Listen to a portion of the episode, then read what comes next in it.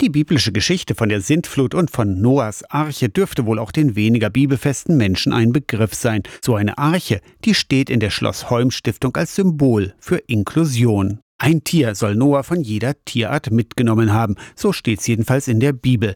Alle sind dabei, alle kommen mit. Das ist die Botschaft und die steht symbolisch auch für die Arbeit der karitativen Stiftung Schloss Heum, sagt Verwaltungschef Carlo Scholz. Alle kommen mit, verbinde ich so ein Stück weit mit den Inklusionsgedanke. Das ist uns als Schloss Heum Stiftung ein großes Anliegen. Die Arbeit mit unseren Bewohnerinnen und Bewohnern ist für mich immer so ein Stückchen Freude neu erleben. Rund 400 Bewohnerinnen und Bewohner leben heute in der Schloss Holm Stiftung im Kirchenkreis Ballenstedt der evangelischen Landeskirche Anhals. Ein paar tierische Bewohner bevölkern die Arche, wenngleich auch nicht von jeder Tierart ein Paar, wie es in der biblischen Geschichte heißt. Inklusion in der Gegenwart verbindet sich mit Gedenken an die Vergangenheit. Über 140 Jahre alt ist die als Landessiechenanstalt gegründete Behinderteneinrichtung. Dann hat die Schloss Holm Stiftung oder Schloss Holm als Landessiechenanstalt schon eine sehr bewegte Geschichte hinter sich, insbesondere zu Zeiten des Nationalsozialismus, wo Euthanasie auch standfand, was auch aufgearbeitet wurde und doch immer weiter